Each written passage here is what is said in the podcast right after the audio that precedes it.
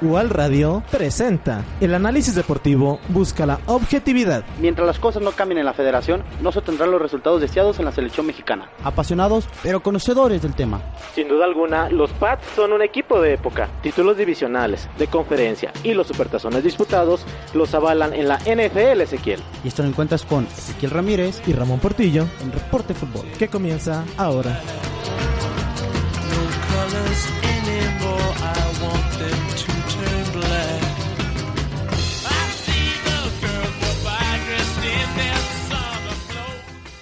¿Qué tal amigos Redescuchas? Sean bienvenidos a este reporte de fútbol, el número 25 ya de, de, su reporte de fútbol y la verdad es de que a pesar de que no tuvimos una jornada en la Liga MX, pues tuvimos una fecha FIFA que nos llenó de muchos resultados, mucho de qué hablar de la selección mexicana. Por fin vimos el debut de Gerardo el Tata Martino, así que tenemos mucha información, mucha tela de qué cortar.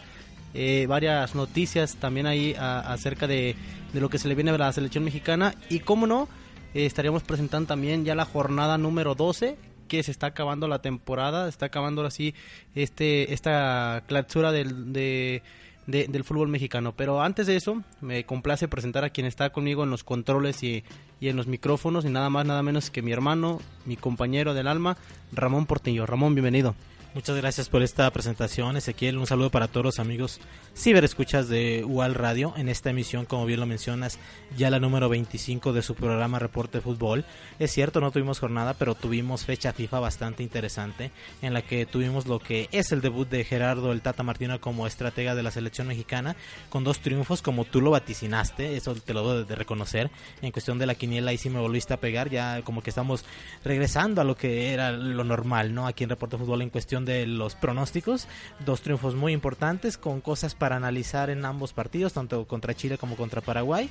Y pues tenemos un programa bastante interesante. También la semana pasada ya les habíamos adelantado algo de lo que estaremos viviendo el próximo 12 de abril aquí en Wall Radio.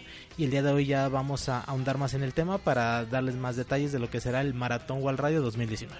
Sí, tenemos el, maratón Wall Radio que le estaremos preparando una sorpresa a sus amigos de Reporte Fútbol, así que eh, más adelante como lleva, eh, irá avanzando poco a poco el programa, le estaremos dando la noticia, hermano. Pero ¿qué te parece si antes hay que dar las noticias, hay que darle a la gente las redes sociales para que se pongan en comunicación con nosotros? Si tienen alguna duda sobre la la, Universidad América Latina es el momento, de aquí están las páginas, o si se quieren poner en contacto con sus compañeros de Reporte Fútbol, ¿por qué no, hermano? Así es, recuerden que tenemos Facebook Diagonal Wall Radio, Facebook Diagonal Universidad Dual, tenemos la página de la Casa de Estudios www.wal.edu.mx y por supuesto tenemos las fanpage en Facebook donde compartimos cada jueves el link para que puedan escuchar el podcast de este programa Reporte Fútbol, ahora la emisión número 25 que es arroba Reporte Fútbol, arroba Verborreando Oficial y también arroba Canal 6.7. Sí, pues ahí está la, red social de tanto de la emisora, del programa y como no la página oficial de lo que es nuestra máxima casa de, estudios, en la cual si tiene alguna duda encuentran los teléfonos ahí hermano para que marque y le respondan todas las dudas que tenga. Eh, hablando sobre nuestras redes sociales hermano, los habíamos estado un poco olvidados, pero vamos a empezar a enfocarnos otra vez en lo que son las son las fanpage y comenzaremos a publicar contenido ahora sí, comenzaremos a publicar en las tres páginas como tú las has mencionado que es arroba verborreando, arroba canal 6.7 y la oficial oficial de Reporte Fútbol. Excelente, pues ya después de haber dado los medios de comunicación, amigos, para que estén en contacto con nosotros, pues vamos a comenzar esta emisión número 25 de Reporte Fútbol y pues analizar lo que es la fecha FIFA, Ezequiel la, la fecha FIFA, que es la primera fecha FIFA de, del año, que se da apenas en, el mes de marzo, iniciaba el jueves, hermano, eh, donde, en donde Estados Unidos recibía la visita de Ecuador, un Estados Unidos que eh, pareciera que cada vez van saliendo más jugadores de la MLS y por lo tanto también van llevando a varios jugadores de que, que, salen precisamente a la MLS a jugar al balompié europeo, tal es el caso de Pulisic, un gran joven que, que promete mucho para el, para el equipo de, las barras y las estrellas y pues termina ganándole un gol a cero al conjunto de Ecuador. Así es, el equipo de las barras y las estrellas que tiene que empezar una reestructuración, Ezequiel amigos, después del terrible fracaso que fue el pasado proceso mundialista, en donde se queda fuera del Mundial de Rusia. Y pues veremos qué es lo que pasa con el equipo de las barras y las estrellas. No enfrentaron a un rival nada sencillo, es cierto, Ecuador también se quedó a nada el pasado la pasada eliminatoria de meterse al Mundial de Rusia y dos equipos que parece que están en ese proceso, ¿no? Una nueva pues regeneración, una regeneración de lo que son sus plantillas, de darle oportunidad a jugadores nuevos y como bien lo dices este Pulisic, que es un tipo que la está reventando en Europa y que sin duda alguna va a ser gran figura, no solo de lo que es eh, el fútbol estadounidense, ya lo es en Europa y seguramente lo será del fútbol mundial. Y el otro encuentro ya se dio precisamente el día que también jugó México, el viernes, 22 eh, de marzo, en donde Japón eh, termina siendo derrotado ante Colombia. Un partido que lo vimos incluso en el Mundial, hermano, de, de Rusia 2018, en donde Japón tenía la, ventaja y, con un gol de en aquel, en aquel entonces de, de Fer Quintero le da el, empate al equipo de, de, Colombia.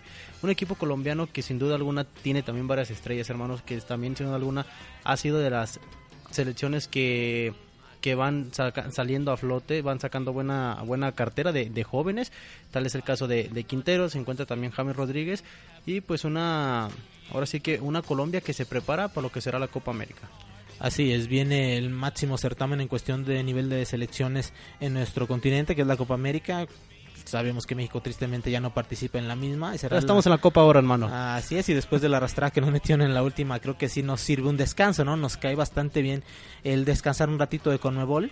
Y, y esta selección colombiana que tiene jugadores muy interesantes, también tiene un cuadrado que es muy desequilibrante, un tipo extraordinario de grandes cualidades.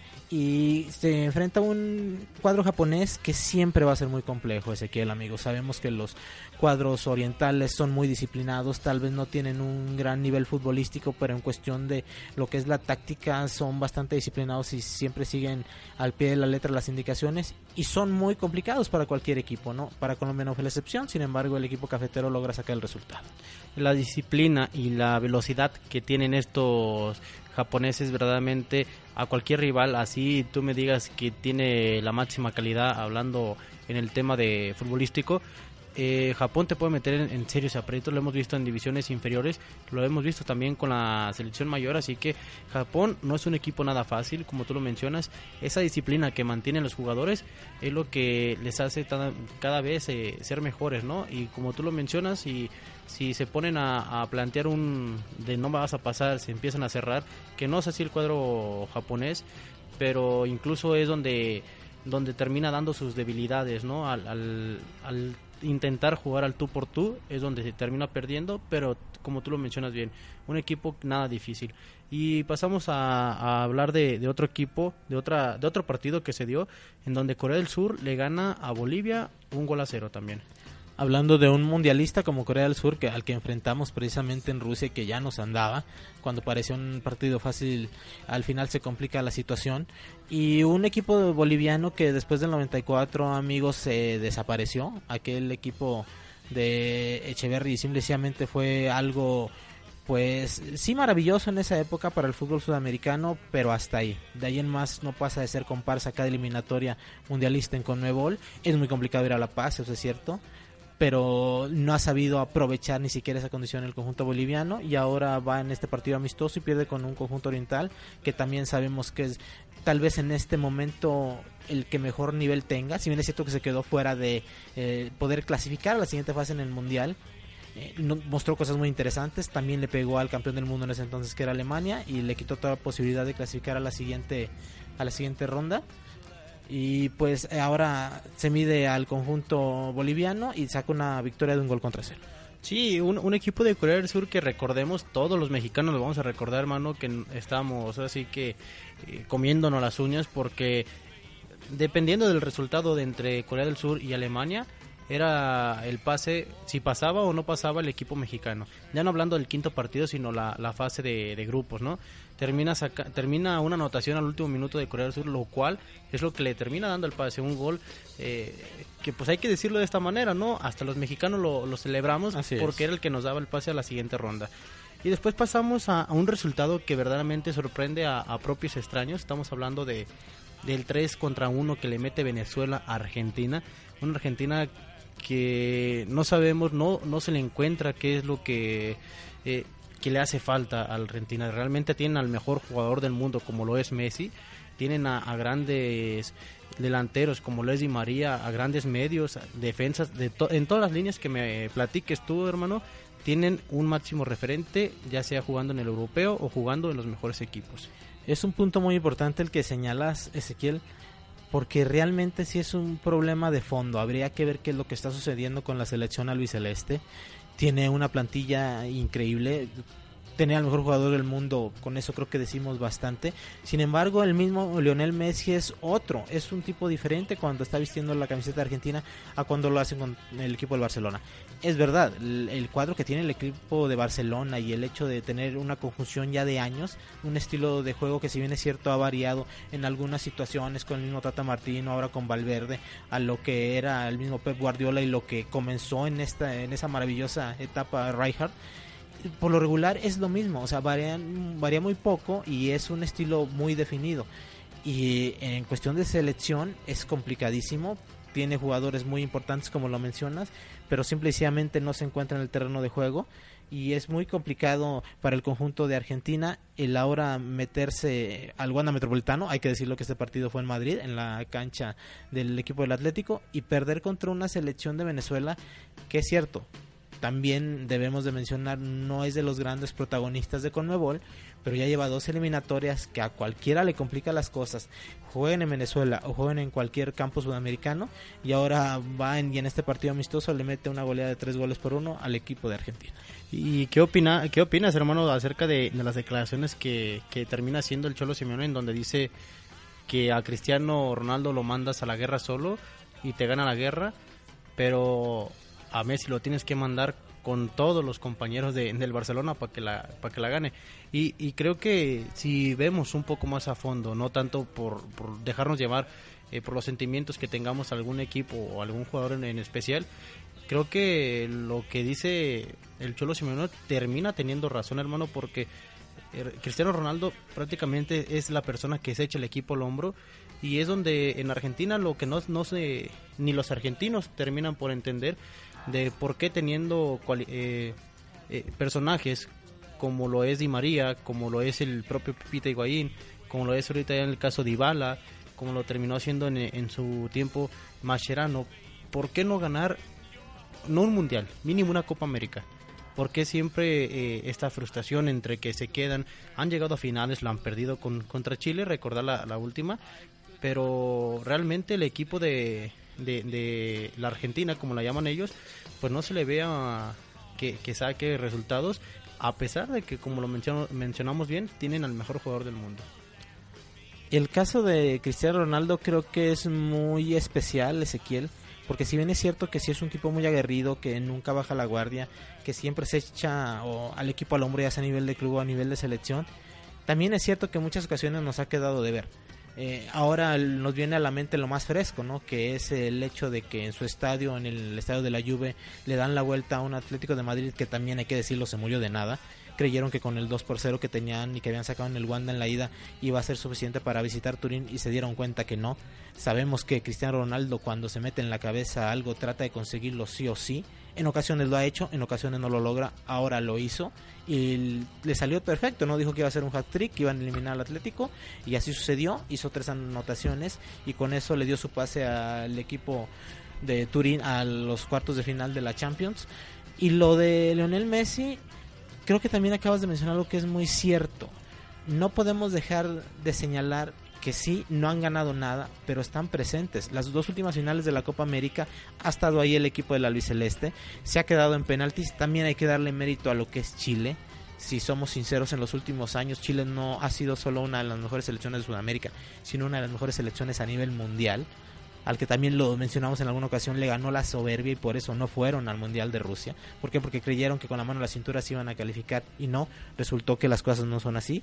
Tienes que desgastarte, tienes que sufrir desde un principio y el equipo chileno creyó que con el simple hecho de ser bicampeón de América lo iba a hacer y no. Pero aún así, y ya entraremos en detalle cuando veamos lo del México-Chile, sigue teniendo muy buen fútbol, sea cual sea el entrenador que tengan. Ahora critican a Rueda que está en el mando chileno, pero aún así el equipo dio muy buenos pasajes contra México. Entonces, eh, vamos a tener siempre esa disyuntiva entre Cristiano Ronaldo y Lionel Messi. Creo que es muy complejo el poder dar una razón porque así como te lo menciono, ahora alabamos a Cristiano, también en muchas ocasiones ha quedado de ver, y títulos que consiguió en Madrid, si bien es cierto que él era una pieza importante, hubo otros jugadores que aparecían antes que él y le sacaban las papas al fuego al entrenador que estaba en ese momento en el banquillo merengue, tan es así que Ramos fue protagonista en dos finales de Champions League, antes que él. Karel Bale también en, la última que termina ganando el, el cuadro madrilero. Eh, pasamos a otro resultado, hermano, en donde Perú precisamente iba a jugar o jugaba contra la segunda selección a la que enfrentaría México, que estamos es Paraguay, la cual se lleva una derrota. El equipo de Perú poco a poco, hermano, pero eh, ahí van pian pianito cada vez mostrando un mejor nivel de juego tiene que empezar a consolidarse, Ezequiel, el hecho de haber calificado ya al Mundial después de tantos años, desde el 78 que no calificaban y después regresar a Rusia 2018 fue muy importante y tienen que mantener ese nivel, tienen que mantener esa constancia. Ahora ganan un gol por cero, aunque también hay que decirlo en el segundo tiempo, ya le andaba al equipo Inca. La verdad es que Paraguay reacciona de muy buena manera y no empata de milagro. Pero qué bueno que esté el equipo peruano ahí, ¿no? De nueva cuenta en la palestra que se dé cuenta de que es un equipo protagonista y de que puede seguirlo siendo en Sudamérica y ahora consigue una victoria contra otro cuadro sudamericano que a la postre sería rival de México. Sí, y eh, vamos a tocar el primer partido de México que en el cual eh, enfrentaba a Chile el 22 de marzo, que como lo he mencionado, en San Diego, California.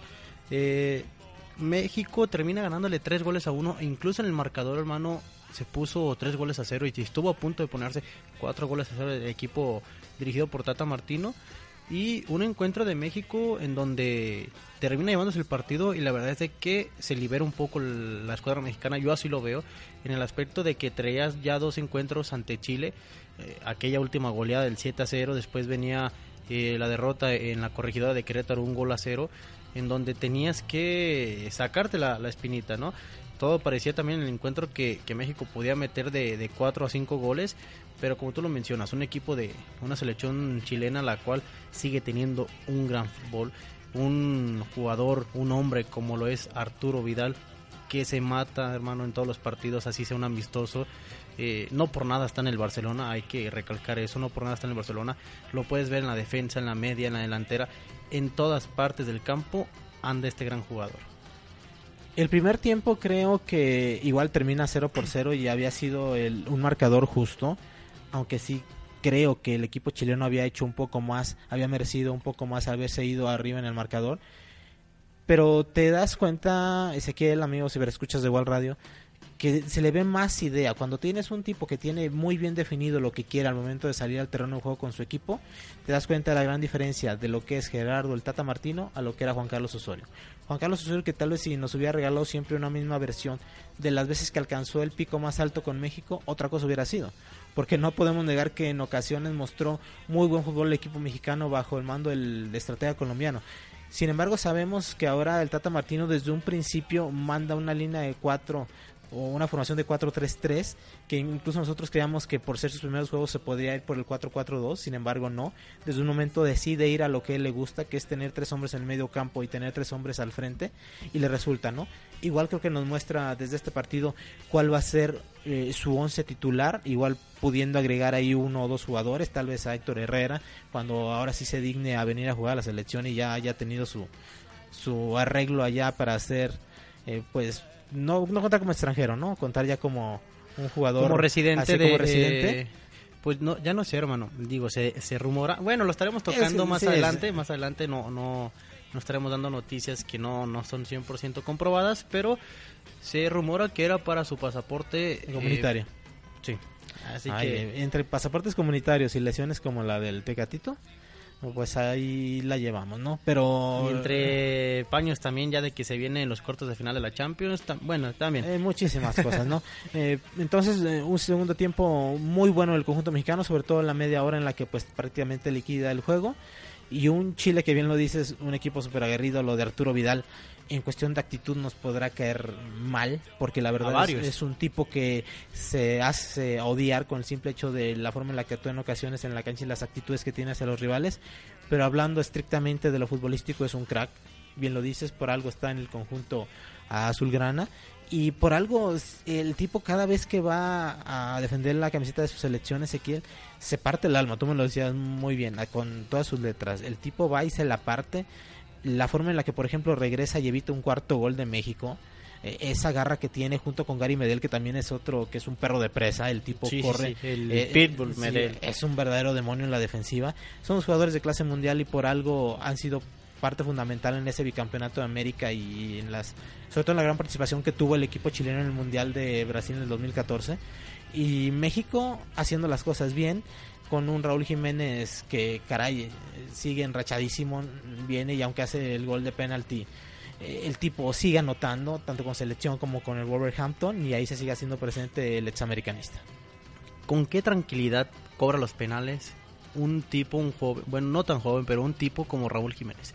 Y esto le conocemos desde que estaba en el América, hermano, esa tranquilidad de, cobrar los penales. Realmente tienes eh, a un, goleador de, penales, a un anotador, que, ¿sabes? Eh, no le tiene miedo a, qué portero vaya a enfrentar. Siempre Raúl Jiménez cobra con una tranquilidad tan especial que siempre asegura el valor. Pero un equipo de México, hermano, en el cual incluso parecía que iba a caer en sus juegos del equipo chileno, ¿no? Un equipo chileno que siempre ha sido duro como todo equipo sudamericano, lo es Chile, lo es, lo es Uruguay, lo es Argentina, pero en donde incluso se llevan amonestados jugadores eh, eh, referentes en el medio campo, como lo era el propio Guardado, el Chucky Lozano también se, se termina yendo amonestado eh, por la desesperación, pero después el equipo mexicano encuentra este penal, que sí es penal, la verdad es de que miraba muchos comentarios de, chilenos que decían que no, pero realmente es un penal muy claro, termina siendo muy bien marcado para que se pusiera en ventaja el equipo mexicano, después el, centro y Héctor Moreno hermano que si bien pareciera que está apuntando para lo que va a ser su, último mundial, pues todavía tenemos Héctor Moreno durante cuatro años, gran, qué gran remate de, cabeza termina siendo para hacer el 2 contra 1 y enseguida en el menos del minuto 2 eh, menos de dos minutos, perdón, antes de que movieran el equipo chileno, una desconcentración total que tiene todo el equipo de, Chile y termina haciendo un gran gol. Hay que decirlo también, lo del Chucky es una maravilla, hermano, brincarle así el portero. Después parecía que se venía el vendaval, en donde también estaban a punto de marcar el 4 a 0, pero lo mencionas bien, ¿no? Un Arturo Vidal que sí, que sí bien nos puede eh, no, no agradar a todos en cuestiones de, disciplina, en cuestiones de, de actitudes, pero en cuestiones futbolísticas creo que es un gran jugador y siempre se parte el alma. Un equipo mexicano en el cual se le ve ahora sí la mano de Tata Martino, va, empezando el, proceso, él lo ha dicho siempre en sus conferencias, no podemos juzgar ante estos dos partidos, el proceso es de cuatro años, así que eh, vamos poco a poco, ¿no? No hay que echarlos, ahora sí que, que los gritos, ni tampoco habrá que recibir todas las críticas porque el proceso pues durará cuatro años en el cual apenas va empezando, pero sí, sí se vio una mejoría en el equipo de mexicano cuando enfrentó a Chile y por fin también creo que, como te lo mencionaba anteriormente, se siente esa eh, un poco más ligero el equipo mexicano al ganarle Chile, el cual ya tenía una paternidad ante nosotros los mexicanos. Así es, la última victoria del conjunto chileno había sido precisamente, y no lo mencionaste en tu cápsula, muy buena por cierto hermano, el programa pasado. Y el mismo jugador que marcó ese día fue el que hizo el gol de la honra en esta ocasión para el conjunto chileno, ¿no? Nico Castillo, que se está convirtiendo en el referente arriba de la selección andina. Es cierto, hay jugadores también muy importantes en Europa, no hay que olvidar a Alexis Sánchez, que si bien es cierto que es una posición diferente, también es un tipo que marca diferencia con el conjunto chileno.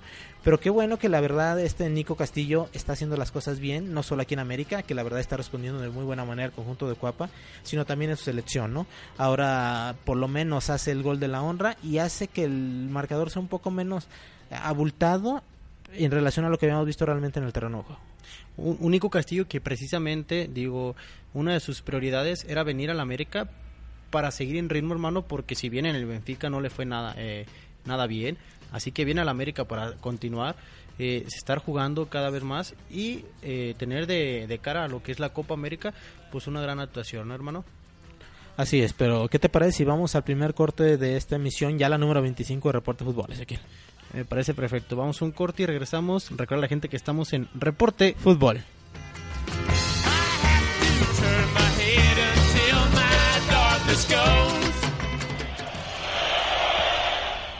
se viene el primer cambio del partido y en lo que se realiza vamos un corte y regresamos con Reporte Fútbol.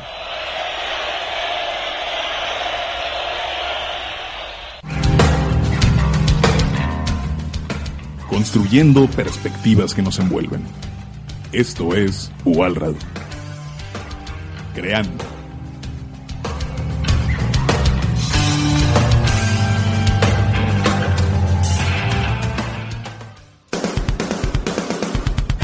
Las voces ayudan a reconocernos. Charla todos los lunes a las 8 de la noche en UAL Radio.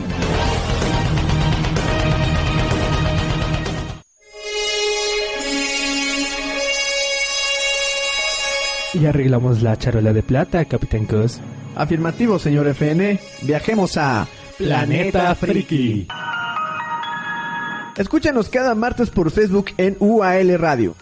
Ah, se volvió a descomponer la nave, Capitán Cos. Para eso te pago. Usted no me paga.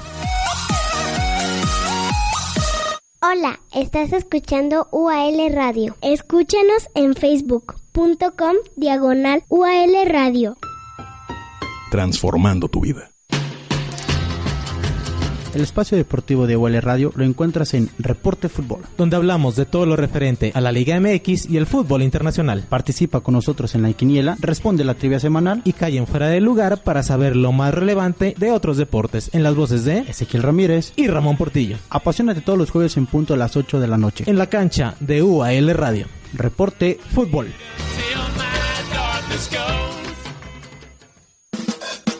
Universidad América Latina te ofrece bachillerato intensivo semiescolarizado, licenciaturas y posgrados con flexibilidad de horarios y excelente contenido académico. Es hora de iniciar. Universidad América Latina transforma tu vida.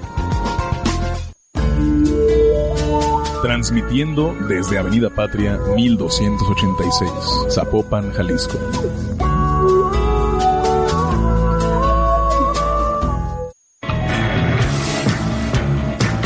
Escuchas UAL Radio, radio que transforma.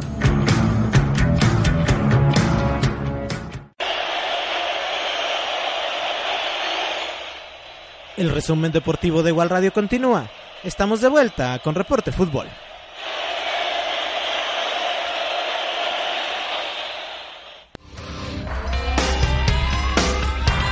This ain't a song for the broken hearted.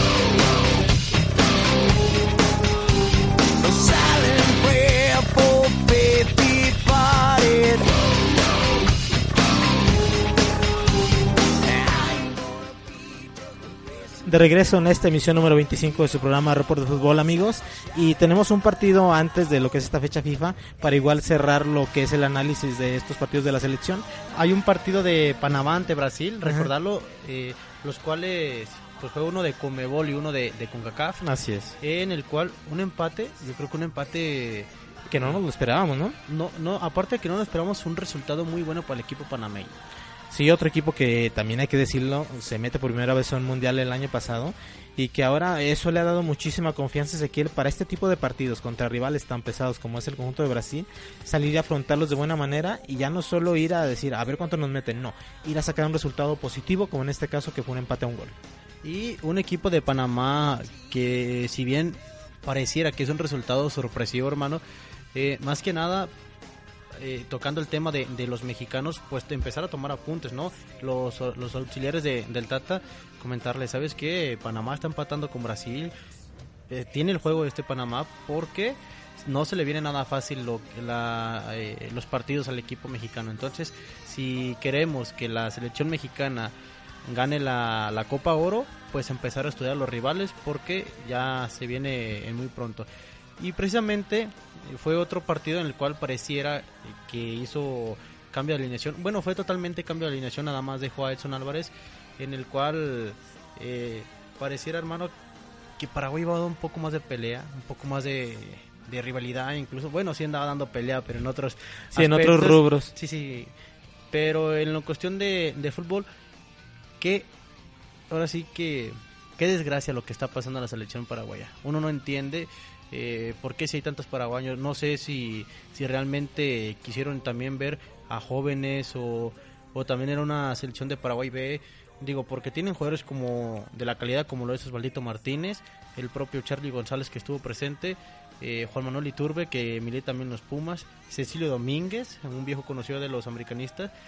Realmente jugadores de, de categoría sí los tienen pero habrá que ver si re- eh, solamente llevaron estos para verlos precisamente rumbo a la Copa América.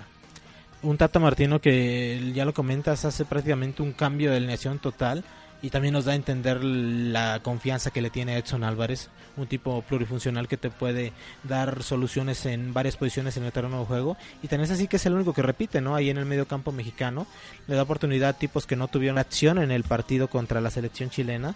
Eh, vemos que también, y tú me lo decías ayer con mucha razón, la verdad es que después de analizarlo es cierto, hay jugadores que si bien es cierto se van a ganar su oportunidad en selección, todavía les falta mucho. Eh, mostraron carencias, nos dan a ver que todavía hay detalles que tienen que corregir, que igual si lo realizan van a tener un lugar en la selección, eso creo que no lo dudamos, pero sí va a ser importante que el Tata Martino, igual en el primer partido nos dio a ver cuál será su selección A y ahora en este partido contra Paraguay nos da a ver cuál será su selección B. Aunque también es bueno destacar que el primer tiempo de México es prácticamente perfecto. Le pasan por encima al conjunto paraguayo que no llegó prácticamente en ninguna ocasión. Y te termina definiendo el partido desde la primera mitad con anotaciones de Jonathan Dos Santos que se presenta y hace su primera anotación con el conjunto mexicano tras un error muy grave de Bruno Valdés que desconocidísimo también hay que decirlo en otra posición muy diferente a la que desempeña en América en el conjunto de Coapa Central acá lo puso eh, Berizzo de lateral y desconoció por completo esa posición después viene un autogol del capitán del conjunto Gómez. paraguayo Así es. Y después el gol que termina liquidando el partido, o al menos lo que parecía en ese momento, de Javier el Chicharito Hernández. Con asistencia de Jonathan Dos Santos. Así es, en una excelente triangulación. Una. eh, si empezamos por, por los jugadores, hermano, incluso lo comentábamos antes de, entrar al aire, eh, al, al programa, que había jugadores en los cuales eh, para mí no estaban para selección, les hacía falta mucho. Hay algunos jugadores que se les ha dado la oportunidad y creo que también ya se les fue la selección. Eh, el último tren a la selección ya salió y des- desde hace rato para ellos y siguen estando ahí. Tal es el caso de, de Miguel Ayun, ¿no? Que si bien todos los tiros que agarra, hermano, pareciera que va a sacar un riflazo, cuando lo que estamos viendo son unos churritos ahí que siempre le llegan a las manos a, a los porteros. Pero bueno, y, y aparte de que es un jugador que siempre trata de enfrascarse, no sé si, si esta pasión lo, lo lleva más allá de, eh, o no, o rebasa límites en los cuales siempre va. La Jun, el partido ante Paraguay, tenía que haber sido expulsado, le mete un puñetazo al contrario enfrente eh, de la cara de- del propio árbitro, no sabemos por qué no se fue expulsado, pero bueno. Jugadores como Diego Lainez, quien llegó y yo creo que sintió la presión, hermano, de venir de- del Betis, en el cual eh, dijo, si mi compadre Andrés Guardado hizo, hizo las cosas muy bien ayer, eh, en el partido anterior, perdón, yo las tengo que hacer también. Todo el momento estuvo muy revolucionario, muy, eh, muy rápido. La verdad es de que jugadas al medio campo tr- trataba de, de encarar y, y creo que es lo que le hace falta, ¿no?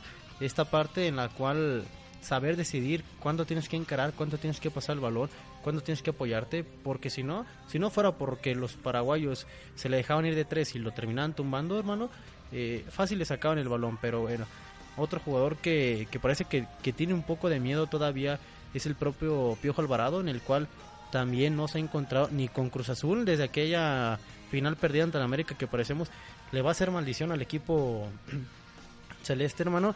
Pues un Piojo Alvarado que también no, no, no se hizo presente ¿no? en el encuentro, no, no tuvo las oportunidades, no, no demostró lo que, lo que hizo que lo llevaran a la selección.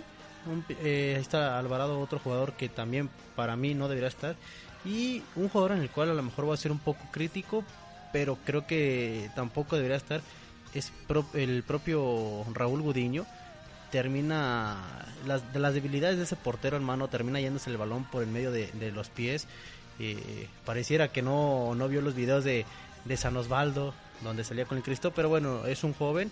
Y fíjate que era un tema en el cual mencionábamos, hermano, porque tú me decías, yo te había comentado algunos porteros que pudieran ser la base de la selección mexicana, en la cual tú me decías que iban de salida, pero si, si vemos o si, si estamos viendo por esta parte de que se viene una cartera de, de jóvenes, ¿por qué no empezar a mirar al norte, allá en Tijuana? Porque hay un gran un portero como lo es Gibran Lajut. Bien lo mencionas, eh, es cierto, creo que hay tres arqueros que todavía siguen siendo mientras estén en activo de lo mejor de la liga. Hablamos, bueno, dos de ellos, Talavera y Chuy Corona, y el europeo, y que querramos o no, debemos de reconocer la gran trayectoria que tiene Memo Ochoa. Por- no por nada, los últimos dos mundiales ha sido de los mejores arqueros mm, que han estado en la competición. Y de lo mejor de la selección Ah, mexicana. Así es, la verdad, el mejor en los dos mundiales, así de simple y de sencillo. Pero sí debemos empezar a checar ya y ver ese cambio generacional que se tiene que dar también en la portería. Afortunadamente es una posición en la que México nunca ha carecido, al menos en los últimos 20 años. Siempre ha habido material incluso de exportación y estos jugadores son el ejemplo de ello. El detalle con Raúl Gudiño, amigos Ezequiel, es que sigue fallando en cuestiones básicas de un arquero. Lo hemos dicho, con Guadalajara se ha equivocado en muchas ocasiones al no saber caminar su portería y comerse goles de media y larga distancia que sin ningún problema con la altura que tiene debería de haber alcanzado el balón.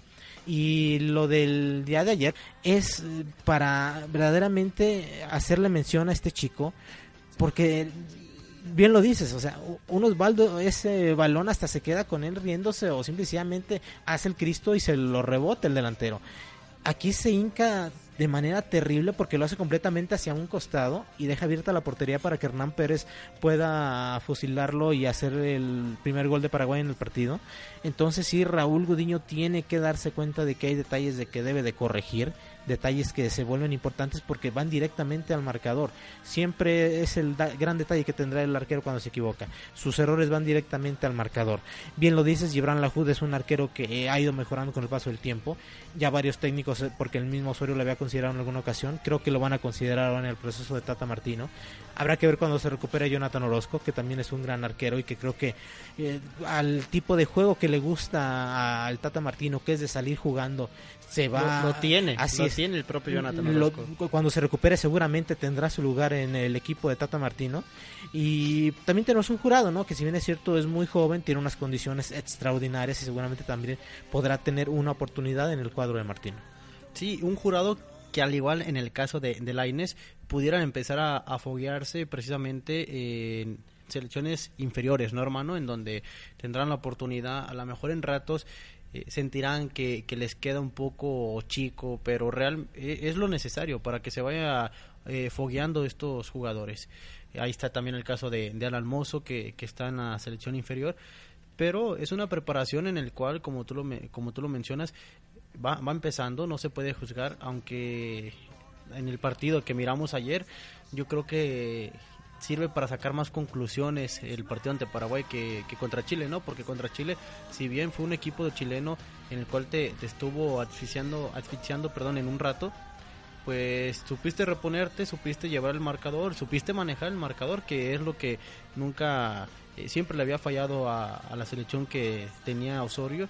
Y ante Paraguay pareciera que en un rato volvían los fantasmas, ¿no? En un rato se pone eh, la diferencia a un gol solamente. Entonces hasta que no entra Alexis Vega o la peina y el gol que termina siendo, que para empezar estaba fuera de lugar, pero termina siendo el propio Luis Montes, eh, creo que sí son este tipo de cosas, ¿no? Sacar más conclusiones precisamente es la selección B, iba a ser un poco menos eh, ofensiva que, que la primera, aunque nos dejó ahí no- algunas dudas. Otro hermano que me causa muchas dudas y creo que vamos a coincidir es el caso de Gutiérrez. Si bien sí puede ser compadre del Chucky, puede estar jugando también en el eh, eh, en el PCB, pero ¿qué, qué dudas deja este jugador eh, canterano del Pachuca? por algo no está siendo considerado por Bamomel allá en el PCB, ¿no? El tipo llegó con un gran cartel, incluso aunque no era titular, tenía minutos y ahora ni eso, realmente está desaparecido en, en la Eredivisie.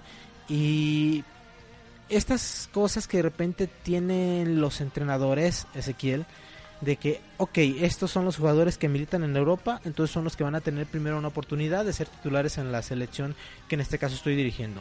Y creo que por ahí no va la cosa, o al menos nosotros que lo vemos de manera externa creemos que así es.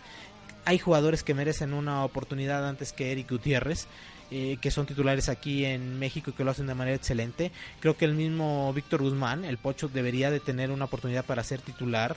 Eh, lo de Isaac Brizuela, no te explicas tú realmente qué tiene que hacer el conejito para que le dé una oportunidad de ser titular en la selección, aunque también lo mencionábamos ayer cuando terminó el partido. Cuando viste la verde es un conejo diferente, pareciera que tiene todavía ese miedo de hacer lo que alguna vez hizo en Atlas, lo que alguna vez hizo en Toluca, lo que ahora hace en el Guadalajara. Y el conejito tiene que explotar, tiene condiciones eh, fantásticas como para entrar al terreno de juego y sea con la camiseta de Chivas o sea con la camiseta de la selección, hacer lo que le plazca por la banda. Y, y también, ¿sabes qué estaba pensando ahorita que tocas el tema de Guadalajara? Eh, qué, qué difícil se le pone la, la cosa a un jugador como Irán Mier que está tomando su segundo aire. Eh, ¿Por qué hablo de qué difícil? Qué difícil porque tienes a un Netro Moreno que precisamente está en, en sus últimas eh, en la selección, pero tú lo ves ante Chile y sigue siendo un comandante, pareciera que es el que se le acerca a, a lo que fue la figura de Rafa Márquez.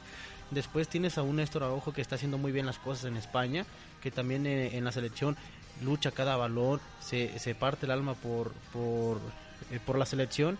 Tienes a un Diego Reyes que si bien está eh, en la liga de ascenso de, de España, pues también viene mostrando un nivel de juego eh, mejor al que tenía. Precisamente antes mm, vimos que desapareció del Porto, ya no, no supimos nada de Diego Reyes, ahora está jugando con el Leganés, así que también un Diego Reyes que pareciera que, que va a la alta, y un Carlos Salcedo que dio un mundial en el cual fue titular y la verdad es de que tuvo una gran actuación en el mundial, ahora regresa con Tigres, un equipo en el cual también va a tener sin, sin duda alguna eh, reflectores, pero te digo, qué difícil porque tienes cuatro centrales muy bien, en buen momento. Y Irán Mier, la verdad es de que está haciendo las cosas muy bien. Ya estuvo en selección, después vino la, aquella lesión que, que marcó su vida, vino un, un, un declive muy, muy feo para su carrera. Ya retomando, empezó, le costó, estaba jugando con Gallos, ahora llega un equipo de Guadalajara en el cual la verdad es de que esta temporada ha sido también, junto con el Conojito, de lo mejor que ha tenido el equipo de, de Pepe Cardoso. Y digo, qué difícil, pero espero y en algún momento, mínimo para, para estos partidos, que, dé- que le dé la oportunidad y por el bien del jugador, que, que le llene el ojo al propio Tata Martino, ¿no? Y un Carlos Sánchez, hermano, eh, en, en el cual este, este joven de la América que termina siendo un error, la verdad es de que está yendo muy bien por las bandas, pero termina llevándose ese error, ¿no? De Sánchez. Eh, sí, igual a mí en lo personal me gustó, quitando ese error que es cierto y tú lo apuntabas muy bien, pues te termina costando un gol, ¿no? Y poniendo las cosas muy complicadas, poniendo en aprietos al conjunto azteca. Pero creo que, por ejemplo, me gustó el hecho de que lo pusieran por derecha. Nosotros habíamos analizado que se podía jugar por derecha, aunque en América juega por izquierda, pero con Santos hizo las cosas muy bien por derecha, tan es así que eso lo llevó a que el conjunto de Copa lo comprara. Y te das cuenta que también el Tata Martino es analítico no solo de la actualidad, sino de los jugadores que voy a llamar, voy a ver qué posiciones son en las que se han desempeñado para ver qué fruto le puedo sacar. En este caso, al saber que Miguel Ayun es el que por lo regular corre por la banda de la izquierda, pone a Sánchez por la banda de la derecha, había hecho las cosas bien, creo que en general hace un buen partido, aunque bien lo dices, cuando tienes un error que va directamente al marcador, pues termina empañando lo que habías hecho durante el resto del encuentro. Sí, lo del Ayun ya prácticamente habrá que darle tiempo al tiempo, ¿no, hermano? El propio tiempo lo, lo irá poniendo en su lugar. Esperemos y ahora en su etapa en Monterrey eh, vuelva a tener ese, ese nivel que en algún momento lo hizo salir de, de México hacia el viejo continente. Esperemos retome su, su segundo era el, eh, jugador Layun por su bien. Y pues realmente otro de los jugadores que también dio un gran partido, que incluso a lo mejor y, y no, no fue así tan, tan marcado, pero sí estaba como que en deuda con el equipo y sabía que también era su último tren fue Jonathan Dos Santos. Jonathan Dos Santos que corrió por toda la cancha, que luchó todos los balones, que andaba por la banda, andaba mandando centros, eh, termina haciendo una anotación, pone una asistencia para el, para el Chicharito. Y este Jonathan Dos Santos que, que la verdad es de que eh, ese pequeño jalón de, de greñas que, que le dieron, decirle, ¿sabes qué? Eh, estos son tus últimas oportunidades. Si no las aprovechas, pues vamos a buscar a alguien más. Le, le cayó muy bien este partido y termina siendo para mí uno de los mejores de- del encuentro. Pues este fue el análisis de la fecha FIFA, primera del año, y que marcó el debut de Gerardo el Tata Martino con la selección, que además de llevarse dos triunfos muy importantes, siete goles a favor y tres goles en contra, pues se llevó un tremendo pelotazo del Toto Berizzo, ¿no? Que lo hizo simbrar, pero feliz y contento, ¿no? Después de un debut triunfal con dos victorias, pues qué más se puede pedir por parte de este tra- estratega argentino y de la afición mexicana que está muy contenta al menos en este comienzo de ciclo con el famosísimo Tata. El Tata Martino. Pues eh, qué gran paso, ¿no? Como lo menciona, vamos empezando, el proceso es de cuatro años, se viene una prueba muy difícil, el, primer examen, por decirlo así, que es la Copa Oro. Y precisamente, hermano, vamos a la sección de fuera de lugar, en donde vamos a hablar cuáles son los equipos que, que ya están definidos para la Copa Oro. ¿Te parece si vamos a la sección o quieres que vamos a un corte? No, si quieres vamos a la sección y ya después digamos con el corte, hermano. Pues es, el momento preciso, hermano, antes que nada, para preparar la, para dar la noticia que, que estábamos preparando para todos nuestros radioescuchas de Reporte Fútbol, a toda la gente que sigue en todas las páginas, tanto en Verborreando como en Canal 6.7, eh, en la propia página de Reporte Fútbol. Al inicio del programa les habíamos mencionado que teníamos una sorpresa, la cual se daría el 12 de abril. Y platícanos la de qué trata, hermano. Así es, amigos ciberescuchas, eh, decirles que estén muy al pendiente porque este 12 de abril se viene un proyecto muy importante por parte de la carrera de Ciencias de la Comunicación y en sí de la Universidad de América Latina, que es nuestro primer maratón de radio, maratón UAL Radio 2019, en donde tendremos 12 horas continuas de programación en vivo. Ya en los siguientes programas les diremos precisamente cuáles serán esos medios de contacto para que puedan escuchar todos estos proyectos que se han que han visto la luz para este maratón precisamente. Habrá algunos ya existentes, Ezequiel amigos, como Reporte Fútbol que nos haremos presente, pero también ha habido una gran respuesta por parte de todos los compañeros, tan es así que se llenaron prácticamente de forma inmediata todos los espacios, todos los cupos de la programación, en la cual tendrá cada espacio 30 minutos para poder explayar sus ideas en este caso, nosotros también tendremos 30 minutos como reporte de fútbol y será una gran experiencia para todos tanto para ustedes que y agradecerles que están ahí cada semana y que escuchan el podcast y para nosotros que será nuestra primera experiencia en vivo Ezequiel la verdad es que muy emocionados pero muy comprometidos en ese 12 de abril darles un muy buen programa de reporte de fútbol y demostrar que vamos por buen camino y sobre todo ofrecerles a ustedes que cada semana nos escuchan un programa de calidad. Sí, primero que nada, pues eh, muchas gracias a todas las personas que, que se dan el tiempo de escucharnos, ya sea en la mañana, en la tarde, en la noche, eh, a medianoche, en la madrugada. Gracias infinitas por, por escucharnos. Y pues qué mejor que escucharnos en vivo precisamente, como tú lo mencionas. La cita es el próximo 12 de abril, hermano, en donde estaremos transmitiendo totalmente en vivo. Hay que estar muy al pendiente de lo que es Wall Radio, esta página de Facebook en la cual se estarán publicando todo tipo de, de avances, de, de, detalles acerca de, del maratón. Y va a iniciar, a la gente que quisiera escucharlo desde que inicia, estarán los detalles. Va a iniciar en, en punto de las 7 a.m., terminará a las 7 p.m y el horario que tendrán ahí sus, sus servidores, eh, tanto Ramón Portillo como Ezequiel Ramírez, el equipo de Reporte Fútbol va a ser de 5 y media a 6 de la tarde. Así que hay que estar muy al pendiente para escucharnos en totalmente, totalmente en vivo. Prepararemos un programa muy especial. El tiempo son 30 minutos, como lo mencionaste bien, hermano. Así que prepararemos algo especial para todos los escuchas También estaremos eh, dando más informes en nuestras páginas de Facebook como las que las que hemos mencionado. Así que la verdad es que es una experiencia maravillosa. ¿Por qué no ponerle atención? Porque se vienen algunos otros proyectos. En, en alguno vas a participar también, hermano, en otro proyecto. Si quieres darlo, darlo a la luz, vamos dándolo para que la gente esté al pendiente de qué más programas se vienen acerca de este maratón. Así es, tendremos la oportunidad de participar en otro proyecto con nuestros compañeros de Campus Centro Sabatino. Estamos ya afinando los últimos detalles, ya la siguiente semana seguramente les tendremos muy bien toda la información, el concepto que tendremos y igual estaremos seguiditos, ¿eh? Eh, vamos a estar ahí mano con mano con Reporte Fútbol. Eh, la verdad es que muy contentos, muy comprometidos, es mucho trabajo, pero ojalá hubiera días de estos, más días de estos, en los que hay eh, proyectos. La universidad afortunadamente nos los ofrece de manera seguida.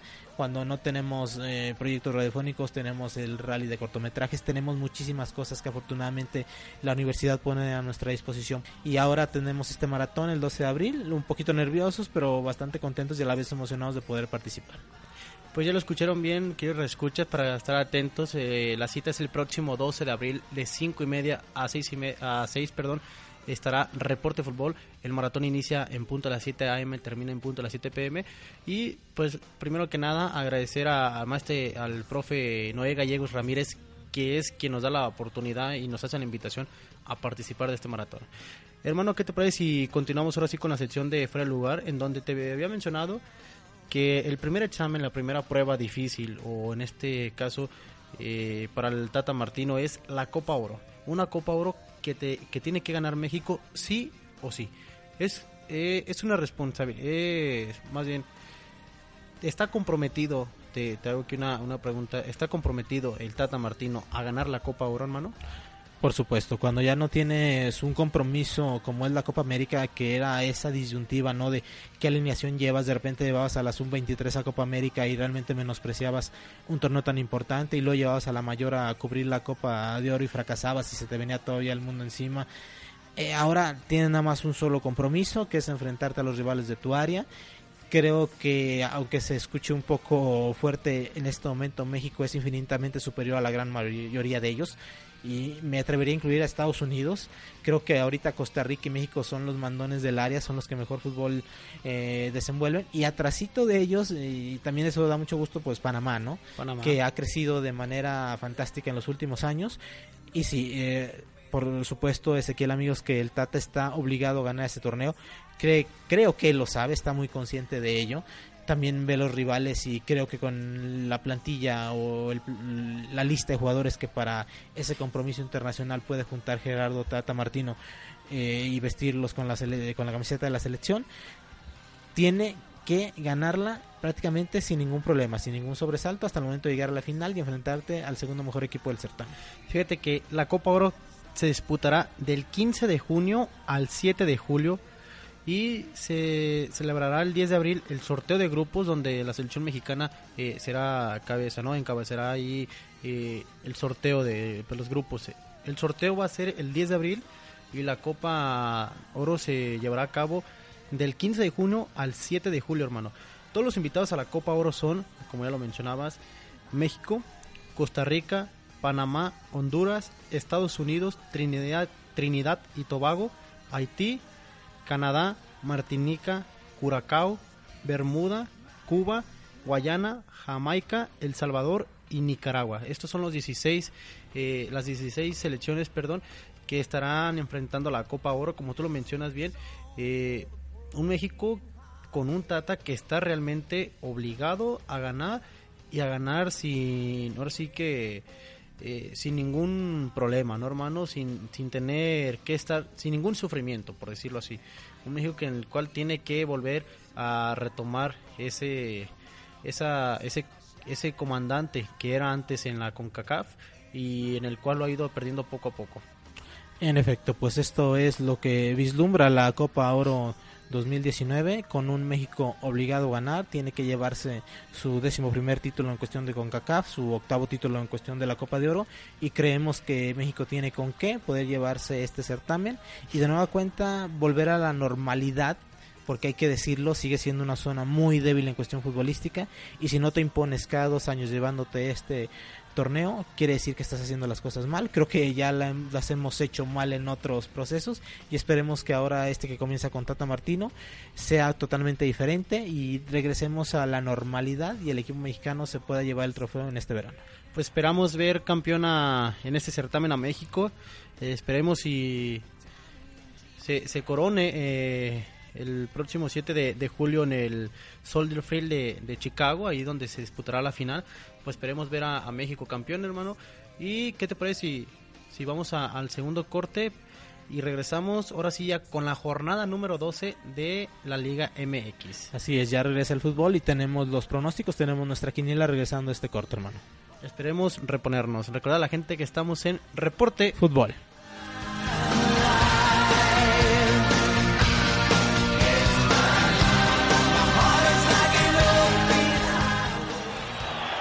La pizarra indica que se agregan 5 minutos. Tiempo para ir a un corte aquí, en Reporte Fútbol.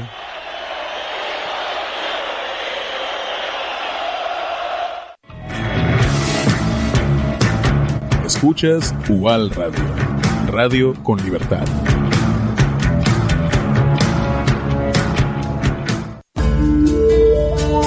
Transmitiendo desde Avenida Patria 1286, Zapopan, Jalisco.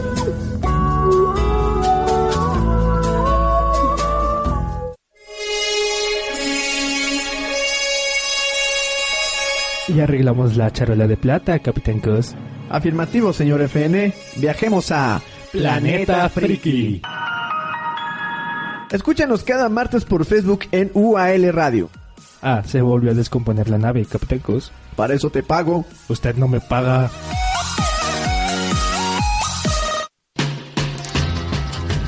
El espacio deportivo de UL Radio lo encuentras en Reporte Fútbol. donde hablamos de todo lo referente a la Liga MX y el fútbol internacional. Participa con nosotros en la quiniela, responde la trivia semanal Y callen fuera del lugar para saber lo más relevante de otros deportes en las voces de Ezequiel Ramírez. y Ramón Portillo. Apasionate todos los jueves en punto a las 8 de la noche. En la cancha de UAL Radio. Reporte Fútbol.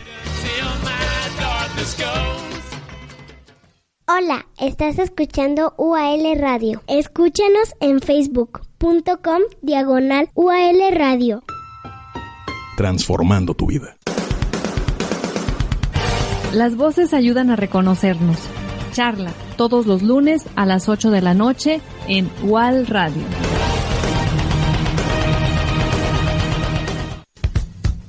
En Universidad América Latina ofrecemos licenciaturas con flexibilidad de horario y alto nivel educativo. Universidad América Latina transforma tu vida. Escuchas UAL Radio. Radio que transforma.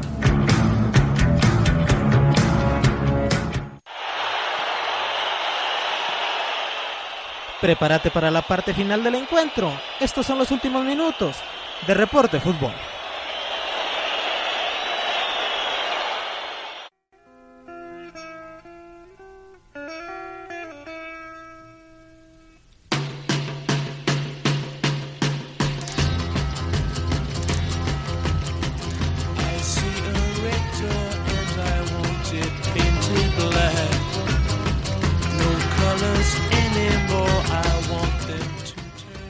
Estamos de retorno, eh, queridos reescuchas. eh, y antes de, irnos, les habíamos mencionado que ya teníamos la jornada número 12 del fútbol mexicano. Regresa el fútbol mexicano y regresa con tres partidos, con cuatro partidos que realmente vale la pena sentarnos a disfrutar de ellos. Esperemos si no nos defrauden, esperemos si no nos, no nos queden mal los equipos, a nos- no nos hagan quedar mal los equipos a nosotros, si no imagínate eh, los redescuchas van a estar un poco molestos de, no, pues Reporte Fútbol dijo que, que iban a ser grandes partidos, pero mínimo dentro de- del papel es lo que aparenta, hermano. En el papel lucen muy interesantes, Ezequiel, esperemos que realmente cumplan en el terreno de juego con esas eh, expectativas que tenemos fuera de antes de disputar esta jornada número 12, pero sí, la verdad es que se vienen juegos muy interesantes, como bien lo dices, y pues vamos a comenzar con esta que es la quiniela de la jornada en Reporte Fútbol, a ver cuántos acertamos, ya en las últimas semanas no habíamos estado tan errados, esperemos seguir de la misma manera y que por lo menos pues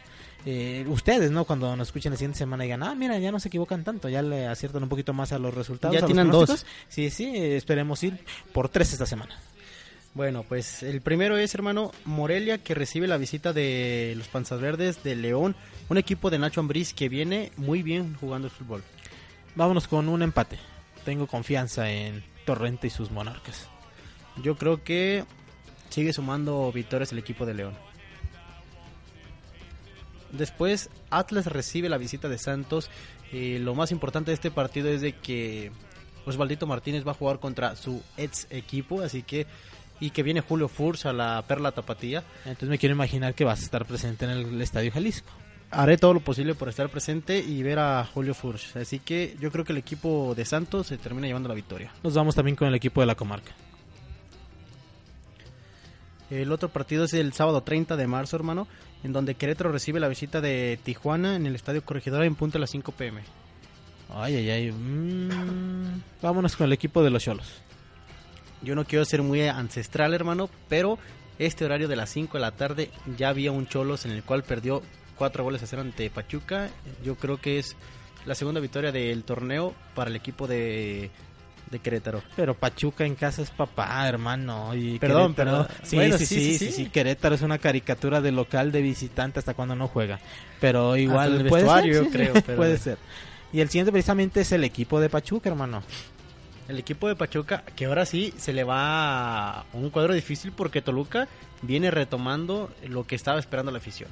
Pero sabemos, Pachuca de local es otra cosa, entonces nos vamos con el conjunto de los Tuzos. Estoy con los Tuzos a muerte, con Ismael Claro Sosa sí. de local. Por supuesto.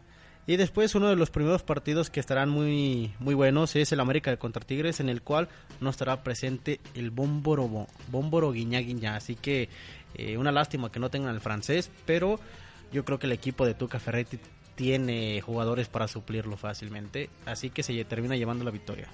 Eh, vamos a ver cómo juega el equipo americanista, a ver si corrige esos detalles que todavía le siguen costando al equipo de Miguel Herrera. Y va contra un equipo durísimo, bien lo mencionas, y comparto contigo. Creo que Tigre se va a llevar la victoria en este partido. Y después de eso, tiempo que nomás dará para ir por una, una botana, unas papas, un refresco. El próximo es Monterrey contra Cruz Azul, un equipo de Monterrey que viene ante una derrota, el cual le sirvió mucho la fecha FIFA para eh, generar esa confianza y retomar el buen camino. Y yo creo que de local Monterrey va a ser muy muy difícil eh, que pierda ante Cruz Azul aquí, así que se termina llevando la victoria. Mm, igual, creo que Monterrey viene pues dolido de haber perdido el invicto y los platos rotos lo pagará el equipo de Cruz Azul. Necaxa contra Veracruz. Un Veracruz en el cual ya está descendido, hermano. Ya no le importan realmente los resultados. Ya sabe cuál será su, su futuro en la Liga MX. Así que, pues, le echamos más fuego a la leña y una victoria para el equipo de los Rayos de Necaxa. Comparto, creo que Necaxa se va a la victoria, ya se metió a zona de calificación y esta es una oportunidad eh, muy valiosa para no salirse de ella y sumar tres puntos más. El próximo partido ya es el domingo 31 de marzo, en el cual no es clásico, mucha gente lo cataloga como clásico, oficialmente no es ningún clásico, pero es un gran encuentro en el cual eh, Pumas viene de, de, tener la última victoria, eh, dos consecutivas ante Chivas, recordar aquella... Te tenías que acordar, de verdad. No, ¿cómo me le ibas a perdonar? Ah, fueron 38 años sin ganarle a Chivas en Guadalajara, así que habría que recordarlo, pero la cita es el próximo 12, eh, perdón, el próximo 31 de marzo a las 12 pm en el Estadio Olímpico. La cita del 12 es el 12 de abril en el Maratón Wall Radio, amigos. No lo olviden. Así es. Eh, ay, ay, ay. Fíjate, involucrados de nueva cuenta el, el, equipo de Reporte Fútbol en este partido. Bien lo dices, no es clásico, pero qué polémica ha levantado desde que Jorge Vergara compró el Guadalajara y le empezó a tirar al equipo de los Pumas. Y creo que... Ay, ay, ay. A ver, dilo tú primero, hermano yo como soy a veces un poco cobarde, así que me voy por la fácil y un empate entre estas dos escuadras. Somos un par de cobardes porque yo también me voy a ir por el empate. Empate entre Pumas y Chivas. Que aparte nos tienen acostumbrados de, cuando juegan en Cebu a que por lo regular empatan, ¿eh? Entonces, sí, y son buenos ¿eh? partidos en los sí. cuales nunca han quedado 0 a 0. De hecho, digo, los malos partidos eran aquí de Pumas porque siempre perdían. Pero bueno, un, un empate eh, allá en la, en la Ciudad de México. Y el otro clásico, el otro, en Reporte Fútbol vamos a catalogar como clásico. Ya lo vamos a registrar, vamos a hablarle a TV Azteca, Televisa. Esto es un clásico, el clásico de la Angelópolis. Lobos Boa de Paco Palencia contra el Puebla del Chelice. Lo podremos a lo mejor mencionar de broma, hermano amigos, pero creo que va a ser un partido bastante interesante. ¿eh? Los dos equipos tienen lo suyo, desde que el conjunto camotero tiene a Chelis, sabemos que se transforma, sabemos que es otro equipo, y lo de Lobos WAP que también pues ya está salvado y que ahora nada más se va a enfocar en buscar la calificación con el entrenador Paco Palencia teniéndolos en un muy buen camino, enfilados a buscar meterse a la liguilla. Creo que el equipo del Lobos se va a terminar imponiendo al conjunto de Puebla. Yo creo que la gente va a salir a las calles de Puebla con la camiseta de la franja. Así que me voy con el equipo de Chelis, que, que viene de ganarle a Pumas y se va a llevar, va a demostrarle a los Lobos va, por qué ha sido él quien está en primera. Así que estoy con el equipo de Chelis, con Chelis a muerte. Vamos a las semifinales, Chelis. Vámonos, nos engañamos más con el partido entre Lobos y Puebla que con el Pumas Chivas. Somos un desastre, no puede ser. Hermano, el tiempo se nos ha terminado. La verdad es de que un gran programa. Eh, regresa el fútbol, a pesar de que no tuvimos eh, jornada esta semana pasada. Pues tuvimos dos encuentros de la selección mexicana que nos arroja eh, dos resultados positivos para el Tata Martino, para la gente, para toda la afición mexicana. Y se vienen los próximos encuentros, se viene esta gran noticia del maratón, ya se, ya se la saben. Próximo 12 de abril, Reporte Fútbol estará de 5 y media a 6, a 6 de la tarde Y para más, para más informes, ¿qué te parece si le dices a la gente en nuestras líneas de contacto? Por supuesto, amigos, recuerden que facebook.com diagonal UAL Radio, facebook.com diagonal Universidad UAL, tenemos la página de nuestra casa de estudios, www.ual.edu.mx y por supuesto las fanpage donde compartimos el link para que escuchen el programa cada jueves, arroba reporte fútbol, arroba verborreando oficial y arroba canal 6.7. Recuerden estar al pendiente de la barra de UAL Radio con charla, con Planeta Friki, con El Loco y por supuesto con su programa deportivo Reporte Fútbol todos los jueves a las 8 de la noche. Pues ahí está. Y como, como tú lo mencionas bien, hermano, la próxima cita también, 12 de abril, eh, en el maratón de, radio. Pues nos tenemos que despedir. Eh, ha sido un, un gusto llevarles a cabo este reporte fútbol número 25. Ya cada vez se hace más, más longevo el programa de reporte fútbol. Recordar a la gente que vamos a estar interactuando eh, más a menudo ahora sí en las redes sociales. Eh, habíamos tenido ahí algunos problemas de tiempo, pero nos vamos a adecuar para llevarle a cabo toda la información deportiva en todas nuestras redes sociales. Así es, hermano. Pues llegamos al final agradeciéndoles el favor de su atención. Aquí en estos micrófonos sus amigos y servidores Ezequiel Ramírez y Ramón Portillo. Esto fue Reporte Fútbol.